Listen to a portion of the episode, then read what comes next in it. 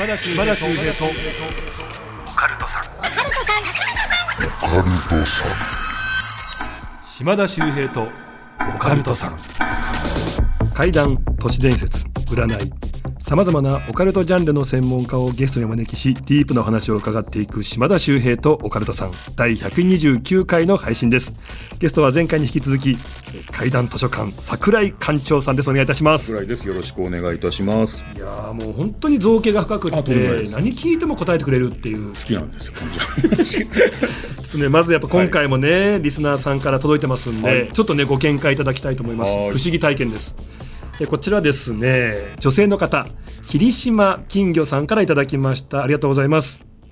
私にはですね3人子供がいますが3人とも手相ですね。両手ともマスカケ線の手相なんです、えー両手にある確率は1000分の1とも言いますよね。3人ともってすごくないですか？ってまずあるんですね、まず説明しますと、あのマスカケ線っていうのは環状線と頭脳線がつながってね、手にこう横一直線ある徳川家康にあったと言われている天下取りの層、片手にあると100人に1人両手にあると1000人に1人なんていうふうにも言われているっていう線なんですね、はいはい。でまあ、芸能界でも福山雅治さんとか所ジョージさんとか明石家さんまさんとかサッカーの本田さんとか、はい。あと羽生結弦さんとかそうそうたるメンバーという。でお子さん3人ともマスカケ線うん。でもこれねあの実はダウンタウンの浜田さんもマスカケ線なんですけども奥様にお聞きしたら息子さんたちもねみんなマスカケ線だっていう。なぜかマスカケ線、手相ってね遺伝しないはずなんですけどもなんかご家族に誰かいると他にもってパターンがよく聞きますけどもね、うん。でまあまあごめんなさい。そういうね珍しい、えー3人のお子さんたちということなんですが本題です、えーその3番目のね子供がまだ小さい時に、まあ、この女の子なんですけども私はじゃんけんで負けちゃったから最後に生まれてきたんだよという話を急にしてきたんです。はい。なんか3人兄弟じゃんけんしたんですかね。でそれから十数年経ってその話忘れていたんですがある日ふと思い出してえーあの時3番目のねこうじゃんけんで負けたから最後に生まれてきたっていうふうに話したよねっていうふうに話をするとそこにいた長男が「え俺もじゃんけんした記憶がある」って言ってきたんです。ほだけどう。はい。4人でじゃんけんをした。うんと言ったんです実は長男の前に1人産めなかった赤ちゃんがいるんです、うん。その子も含めて4人でじゃんけんをして順番が決まったと長男は言うんです。鳥肌が立ちました。3番目だけじゃなく長男も同じような記憶があった、えーちなみにまあね一番じゃんけん負けたから最後なんだと言った3番目のお子さんですね。今でも兄弟でじゃんけんするといつも負けます。負け癖がついちゃった。何なんでしょうね。うん。なんかよくまあね残念なことにその最初のお子さんは、ね、この世にこうってねことはなかったんですけども4人でじゃんけんをしたんだっていうふうに長男の方は言うっていう。それでこう順番を決めたのかなっていうね。海外なんかでは早く亡くなってしまった子というのはまあそれは宗教的な見方もあるんでしょうけどその役目をいただいたんだよ、神様から同じような年で亡くなった子たちを天国に導く役目をいただいたんだよ。子供たちは子供たち同士でしか話が通じないから。でそれに選ばれたんだよ。ということで早く子供を亡くしてしまったご両親とかを慰めるっていう話があるらしいんですね。だからまあもしかしたらそのご兄弟のよ一番最初に生まれる予定だった子というのはあこれは亡くなってしまうと。じゃあその役目は自分が引き受けようということで後の兄弟を助けてくれたのかもしれないという考え方もできる。というふうには思いますけどね。でまたねじゃんけんでね生まれてくる順番を決めてるっていうのもね、はい、なんかそんなことあるのかなと思うんですが、うんなぜか同じような記憶があるってね。そうなんですよね。それが兄弟の不思議血の不思議なところですね。だってね、やっぱりこうお父さんとお母さんではい。受精して子供ができるわけで,、はい。はい。でそこで初めて命が生まれるんじゃないかとも思うんですけども、もうもともとじゃあその3人4人って決まってたのかって話になってきますもんね。そうですよね。でいわゆる前世的な話につながっていっちゃうんですよね、ええ。もうこのお父さんお母さんのもとに生まれるものが決まっていてということでじゃあなんで今度赤ちゃんがじゃんけんを知ってるのって話になっちゃいますし。まあ、前世があったとか、はい。ってことですね。よくねお腹の中で赤ちゃんが夢を見てるっていうね、はい。じゃあ夢って何の夢見てんだって話もありますもんね。うん。そうですね。じゃあそのお母さんが妊娠している時によく食べていたものを生まれてきたお子さんが知ってるっていう話を聞いたことがあって「お母さんレモン食べないで酸っぱいから」って言って「え今食べてないよ」って言ったら私がお腹にいた時に「よく食べたのよね」って。あのだからねあの子供がね大体3歳ぐらいで話し始めるって時に、そのねどんどん記憶が忘れていっちゃってなくなっていくから、まず話し始めた時に島田と。子供生まれて子供が3歳ぐらいになったら、うん。絶対にお腹の中のこと覚えてる、うんうん。どっから来たの？って聞いてみたら面白いからって言われたことがあったんですよ。うん。でも覚えてて上のねこう男の子が話し始めた時に「お母さんのお腹の中のこと覚えてる?」って聞いたら「はい。覚えてるよ」って普通に言うんですよ。お父さんの話し声パパの話し声聞こえてたよみたいな。う。わすごいと思って。でちなみにじゃあさお母さんのお腹の前どっから来たか覚えてる？って言ったら覚えてるって言うんですよ。え？これはもうすごい重大な証言がもらえるかもしれないと思って、えどっから来たの？って聞いたら火星って言ったんですよ だんだん深くなってきましたね。あの宇宙とか地球とかそんなね、はい。ことも言ったことがなはい。レベルではいし、はい、SF に入ってきました。教えたこともないその子供が「どっから来たの?」って言ったら「火星」っていう。はでその後え火星って何?」って言ったらそこからもう話しなくなっちゃったんですけどだからゾッとしましたねあの時。あ、だからイマジネーションが生んだ言葉なのか本当に記憶をたぐって火星というワードが出てきたのかが分かんないところが怖いですよね。怖いですよね。実際そこから来てるのかもしれないし、ですよね。人類の起源はとかね話もなんかありますからね、ですよね。不思議ですね不思議お子さんの話というのはね。続いてはですねちょっと怖い話なんですけども、えーこちらはですね、えーペンネームがないのでちょっとあの男性の方ということで紹介させていただきますね。はい、えーいつも楽しく聞かせていただいております。ありがとうございます、えー自分の周りで昔あったお話です。誰かに聞いてほしかったのでこの機会に聞いてください。今から30年くらい前の話なんです。小中学校と一緒に過ごした親友の A 君という子がいました。えー自分の家から A 君の家までは直線距離で50メートルぐらい、まあ、近所なんですが、田舎の住宅街や田んぼのあぜ道だとか遠回りをして500メーターぐらいかけて行く理由がありました。不思議ですよね。普通に行ったら50メーターなのに、なぜか遠回りで500メーターかけるっていうね。えー A 君と自分の家の間には70センチくらいの石垣があってそこを登ると草原なんですがそこがですねお墓の跡でまだきっちり整備もされていない。なので、えーここは絶対に通るなよと親や近所の人から言われていたんですだからねその直線を行かなかったと。えーそんな言いつけをずっと守っていたんですが中学校3年生の時急に A 君が部活に来なくなり学校にも来なくなったんです、はい。自分は心配で会いに行ったんですが会えません。え帰りに A 君の弟に会ったんで事情を聞くとどうやら最近、まあ自分と遊んだ後にあの草原を通って帰ったらしいんですね、はい。あの通るなと言われていた直線距離、えーかなり近道だと喜んでいたそうなんです、ただ話を聞くとですねやっぱりその後にこうなんか変わってしまったっていうことらしいんですね、うん。話を聞いて自分もこんなことで A 君が変わってしまうのか、まあ、そう思ったんですがじゃあと思って自分もさその草原を通って帰ったんです、えー嫌な感じがして途中走って抜けようとすると急に右足首が何かにつかまれた感じがしましたやばいと思い力いっぱい走るとつかまれた感じは消えたんですがこの足人体が切れ骨折をしてしまったんですそれからは自分も怖くなり、その草原も通らずになり、A 君とも疎遠になりました。それから10年ぐらい経った時にですね、A 君の弟と出会ってですね、はいお兄ちゃんと話がしたいよ、久しぶりにってことで、まあそのね、えー A 君と自分の家で会うことになったんです。まあ、会えたんですね。A 君とは久しぶりに会って話はすごい盛り上がりました。で、また A 君は大量にお菓子もくれて、その日はさよならしました。しかしその数日後 A 君の家は売り屋になっていたんです、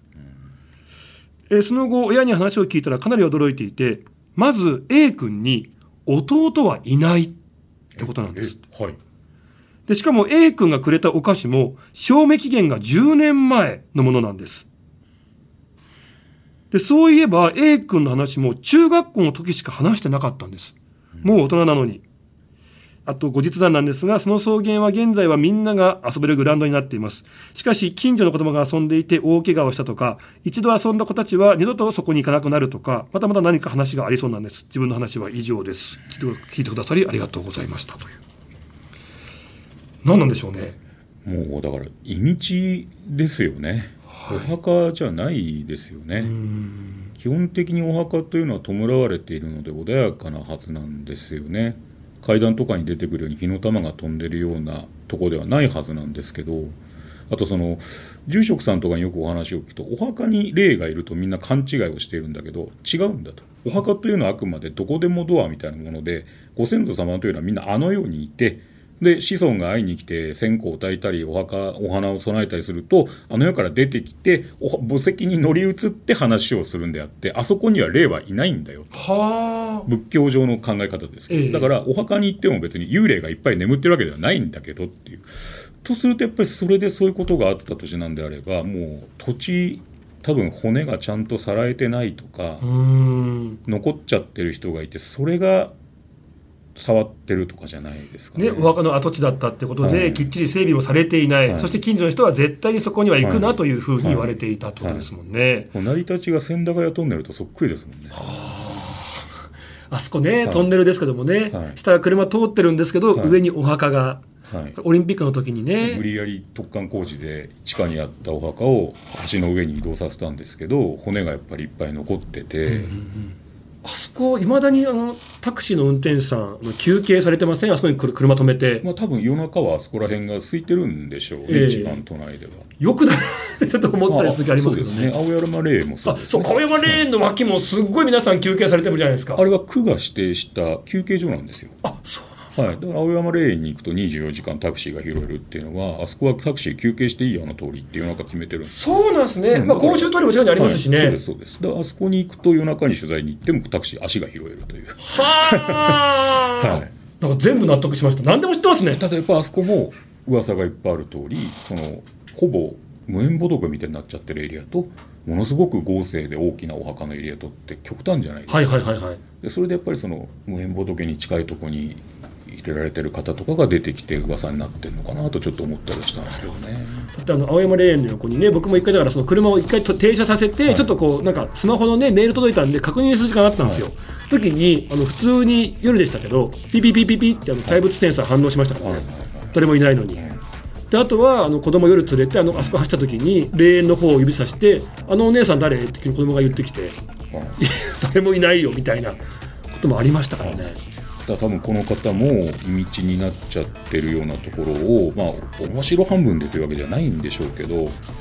縁を持っちゃったんですよね。だから。ですね。ただ時間が経ってからそういうことが起こるのは珍しいですけどね、弟もいなかったとかね、お菓子が10年以上前のものだったとか、なんかもう時空も超えちゃってるような気もしますよね。はい、だからずっと自分は気づかないけどまとわりついてた縁みたいなもんなんでしょうね。い。やーちょっとすごいお話を送っていただきました、ありがとうございましたでこの後桜井館長さんに怪談話を披露していただきます最後までよろしくお願いいたします島田秀平とオカルトさん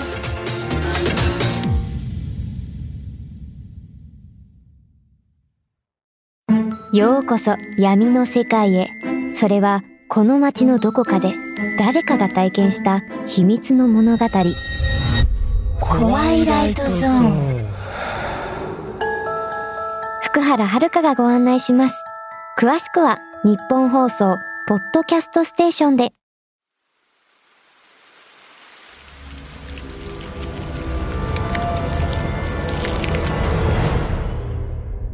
島田秀平とオカルトさんそれでは怪談図書館桜井館長さんに怪談話を披露していただきますお願いいたしますはいこれは片山さんという方にお伺いしたお話なんですけどお話としてまとめるまでに2年かかって非常に悩まれて僕のとこに持ってきてくれたんですけどおじいちゃんがおられましてで、まあ、今は亡くなってるんですが生前に空襲の話をしてくれた。体験したんだよな。でもそこで不思議なことがあってさっていうのを片山さんに孫さんだったんですけど話してくれてどういう話かっていうと昔はですね地方都市にも空襲ってのはあったんですね、大都市じゃなくてもあったんです。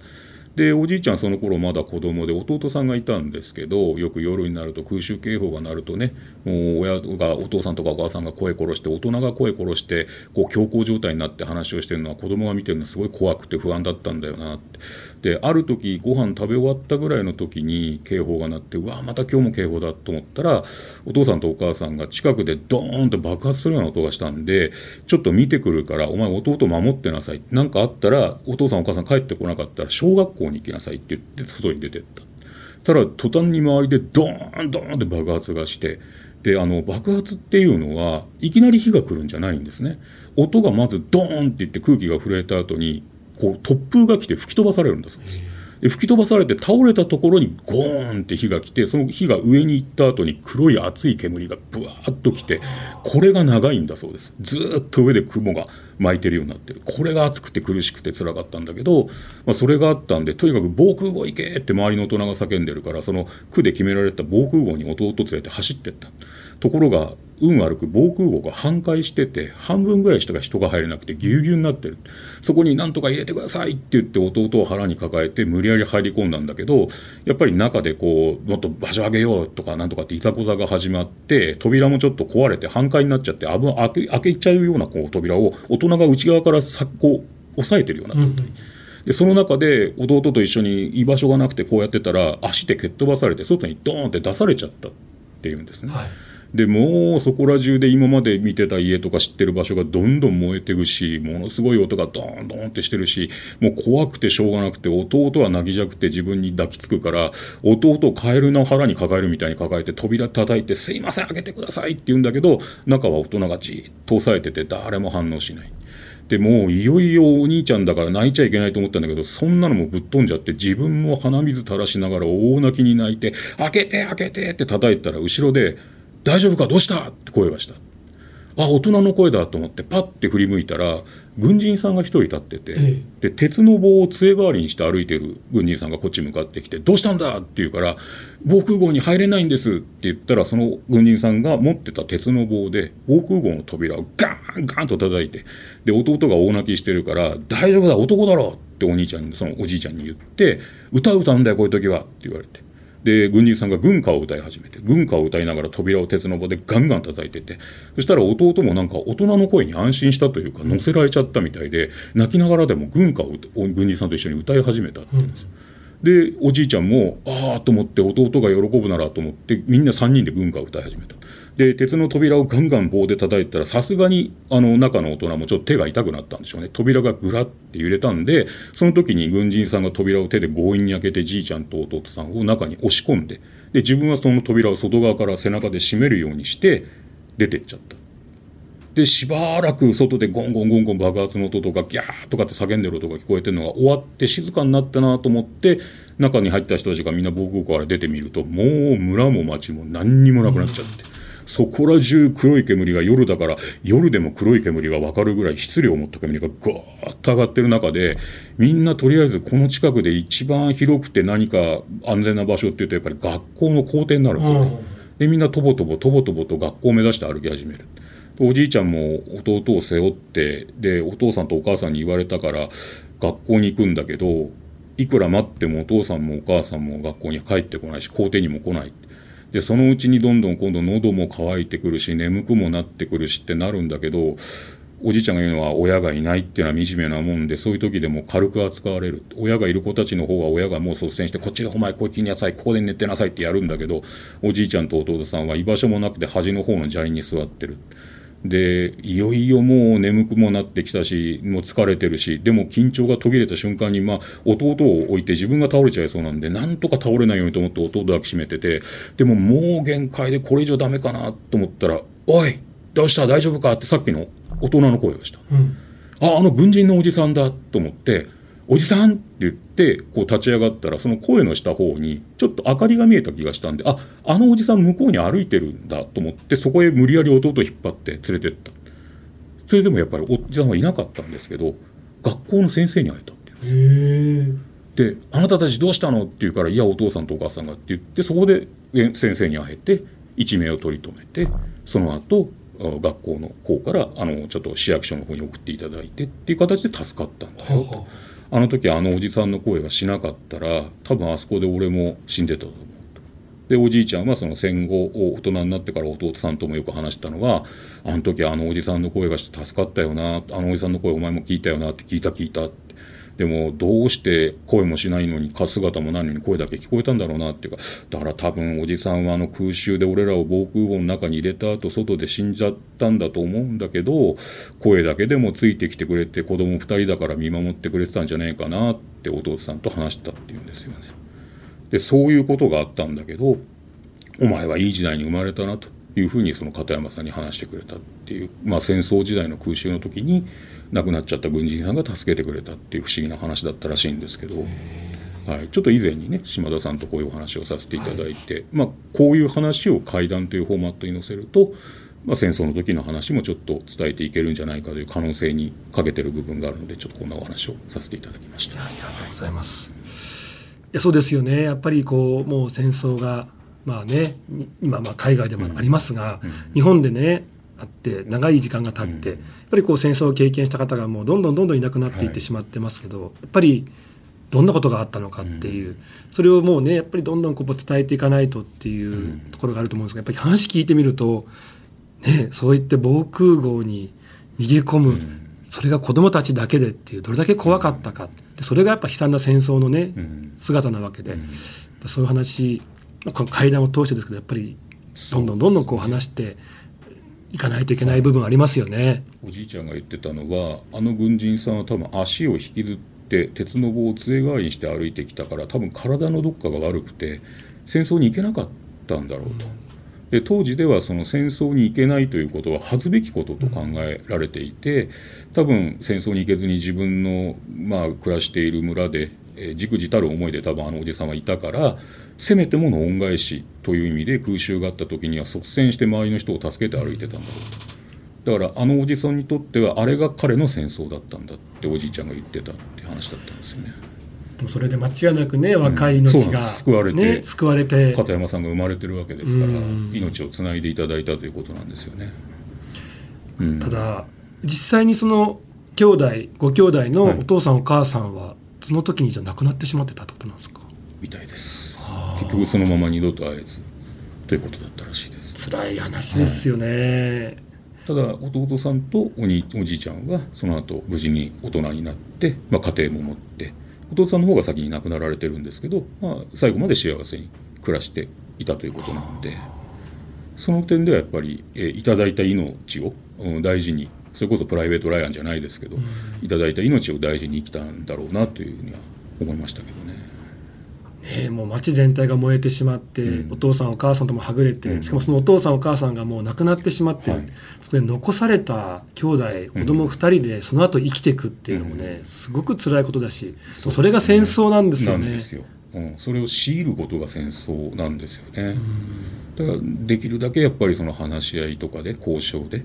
それを抑止力としてしなきゃいけないのは初めてだから命令した人は現場に立たないですからね。うん、立つ人間がこういうことになるんで戦争はやっぱり悲惨だという話なんですよね。本当にあの今ね新しいまた怪談師の方がどんどん出てきて、っていう中で、はい、やっぱりこう櫻井さんってもう30年以上怪談にこう携わってきてるわけじゃないですか。怪談っていうとやっぱりねこう怖いうわーって悲鳴上げちゃうような話っていうね、はい、まあそういうものも楽しいことは間違いないんですけど、でもやっぱりこの怪談っていうもので今このキャリアになったからこそ伝えていきたい思いってあるわけですよね。はい、そうですね。だからその若い方がそういう、うん、お化けが出た怖いっていう会談をやるのは全然いいと思うんですけど、まあ、僕らみたいな年を取った怪談師が怪談を語る時はこういう役目もあるんじゃないかなと自分では思ってるんですけどね。はい、いや考えさせられますね、うん、本当にありがとうございます。はい、さあ3回にわたってですね。ゲストに出ていただきました。櫻井館長さん本当ありがとうございました、はいはい、ありがとうございます。あのぜひちょっとなんかお知らせとかありましたら。はい、はい、お願いします。お前ら行くなの新シリーズが放送になっておりますので、えー、CS のエンタメーテレさんで放送されていますのでよろしければご覧ください。このシリーズももう長いですよね。10年以上続いております。はいそれこそもうシャレにならない現場とかに行ってで北野誠さんがね、はい、もううわーうわーって、はい、もうあの悲鳴あの顔リアクションもちょっとね、はい、一つの玉鷲みたいになって感じもありますけど、なんか大丈夫だったんですか？かいろんなことあったんじゃないですか？もうだから場所自体がなくなっちゃってて二度と行けないというところも多いんですね。足尾銅山だったりとか、うん、沖縄のチャイナタウンももう入れなくなっちゃってますし許可が下りないんですね心霊スポットっていうのは。だからまあ場所を探すのが大変になっちゃってますけどね。新シリーズっていうのはまたかなりすごい映像が撮れたんですか？これはですねあの多分メディアではラストアタックになっている千葉にありますお化け屋敷がありまして、ええ、そこをちょっと泊まり込んで定点カメラを仕掛けるというロケに行ってきましてこれは放送されますのでぜひ見ていただけると。他の方は何かお知らせとかないですか、はいえーと、毎週のようにキャスとかをやっておりますので YouTube にもねアーカイブが上がっておりますので階段図書館で検索していただけると動画が500本近く出てきますので 中には15時間ぐらいやってる配信もありますから。15時間、はい、あの年末とかですね夜中から次の日のお昼までとかってやってる時もありますのでよろしかったらお聞きください、まあ、でもねやっぱりもう知識と階段の数がもう半端ないですからね、あと心霊写真の数も。それもやっぱり増えて年々増えていってますね。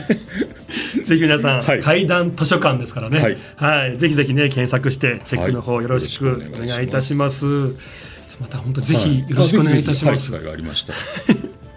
いや本当にありがとうございました。はい、はい、もう三回にわたってね出ていただきました。またぜひよろしくお願いいたします。はい、お願いします。というわけで階段図書館桜井館長さんでした。ありがとうございました。失礼しました。島田秀平とオカルトさん次回もよろしくお願いいたします。島田秀平の開運ワンポイントアドバイス。さ今回ですね運気を上げるにはニンニクたっぷりのレバニラを食べるといいかもしれない。そんな話紹介したいと思います。やっぱりねあの幸せを感じて、まあ、前向きになるとねやっぱり行動的になって、まあ、運も良くなるんじゃないかと思うんですけどもまあねこういった時にじゃあ安心感幸せ感をもたらしてくれるというのはセロトニンを出すことが大事らしいんですねこのセロトニンというのはね、まあ、通称ハッピーフェロモンとも言われていますがこれが出ることによって幸福感を感じて前向きになってくると。でこのねセロトニンというのはトリプトファンという必須アミノ酸からできているのでこれ作り出すためにはトリプトファンが含まれる食事をとることが大事らしいんですね。でこれは赤身のお肉に多く含まれていて特にレバーがおすすめらしいんですね。でこのセロトニンの合成にはビタミン B6 が必要になるのでニンニクと一緒に食べるとめちゃくちゃいいらしいんですねなので皆さんぜひね最近ついてないなとかなんかテンション上がんないなという方まずはねもうニンニクたっぷりのレバニラ食べていただくといいんではないかと思います。これでまずね気持ちを前向きにさせるってすごく大事ですからね。ぜひ皆さん運気が上がるかもしれませんのでニンニクたっぷりのレバニラ食べてみてはいかがでしょうか。島田秀平とオカルトさん。